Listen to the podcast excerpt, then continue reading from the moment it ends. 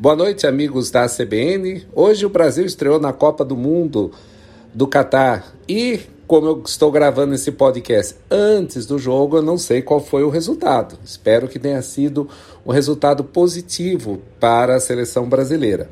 Mas essa é uma coluna que a gente fala de ciência. Por que, que eu estou mencionando o futebol? Pois uma partida de futebol tem muita ciência aplicada, muita ciência funcionando. É claro que a gente poderia pensar do ponto de vista da preparação física, de todos os estudos que são feitos da fisiologia do exercício dos jogadores, mas como eu sou físico, eu vou falar um pouco sobre um aspecto, digamos, mais é, complexo de uma partida de futebol.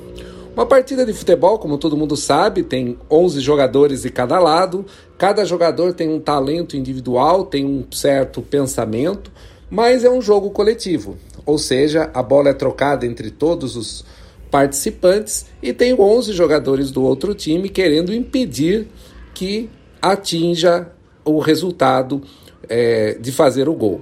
Bem, isso é o que a gente costuma chamar em física de um sistema complexo. O sistema complexo é, não é um sinônimo de sistema complicado, mas sim um sistema com muitas opções e muitas variáveis. E essas variáveis acabam interferindo uma na outra e não necessariamente de uma maneira direta, mas de uma maneira é, indireta. É mais ou menos o que a gente vê, por exemplo, nas mudanças climáticas.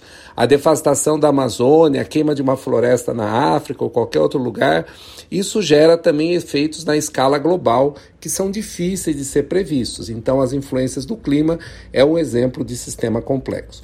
Mas o futebol, além de ser um sistema complexo, ou seja, que depende muito de cada jogador, do talento de cada um, ela também é o que a gente chama um, um, um jogo, ou melhor dizendo, um sistema que tem uma inteligência coletiva.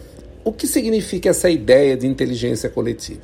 A gente pode encontrar o conceito de inteligência coletiva em vários é, é, ramos do conhecimento, principalmente na área de educação, mas aqui, quando eu estou falando de um sistema físico, é que cada jogador que tem a sua capacidade, tem seu discernimento, pensa por si só no momento que está jogando a partida. Bem, isso foi um papo de um físico falando sobre uma partida de futebol que esperamos que tenha sido com a vitória do Brasil na tarde de hoje e que nos próximos jogos ainda tenhamos bastante sucesso. Era isso que eu queria comentar com vocês. Até uma próxima oportunidade.